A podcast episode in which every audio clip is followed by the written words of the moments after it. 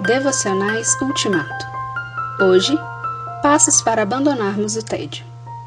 Provérbios 4, 22 a 23, 12, 25 e 13, 12.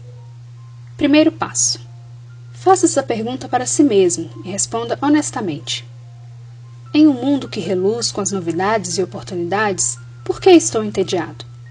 Você pode responder: por causa das pessoas chatas com quem sou obrigado a lidar ou por causa da monotonia do meu trabalho, ou ainda porque a vida tem me decepcionado, estou frustrado. Todas essas respostas se referem a coisas exteriores a você. Em nove de dez casos, você está no caminho errado. Você é como um homem ardendo em febre que se vira de um lado para o outro na cama, esperando em vão por um lugar frio, quando a febre está dentro dele. Se o reino de Deus está dentro de vós, Lucas 17, 21, o reino do tédio também está. Segundo passo.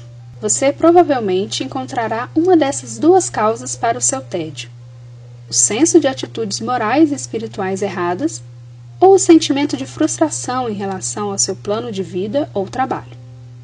É muito provável que seja a primeira causa. Você é seu próprio inferno ou seu próprio paraíso. Terceiro passo. Você provavelmente descobrirá que está pensando em si mesmo primeiro.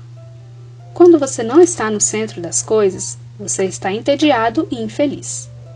Você está em desarmonia com um grande desígnio e, portanto, está contra ele. O Dr. Ira S. Weil diz: Em certo sentido, a fadiga é uma consciência do tempo. Quando estamos fazendo algo do que não gostamos, ficamos de olho no relógio.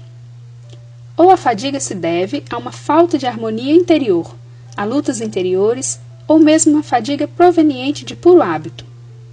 Todas essas são formas de fadiga neurótica.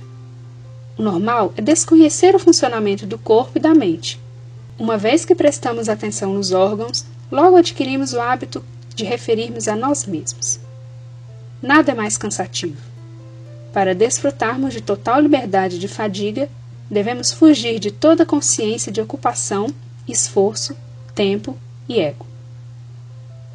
Ó Cristo, vejo que estou entediado comigo mesmo porque tenho vivido um ego errado. Preciso ser endireitado internamente.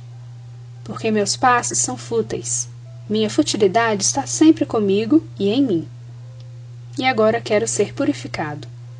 Então, lava-me por fora e por dentro e purifica-me com fogo, se necessário for. Amém.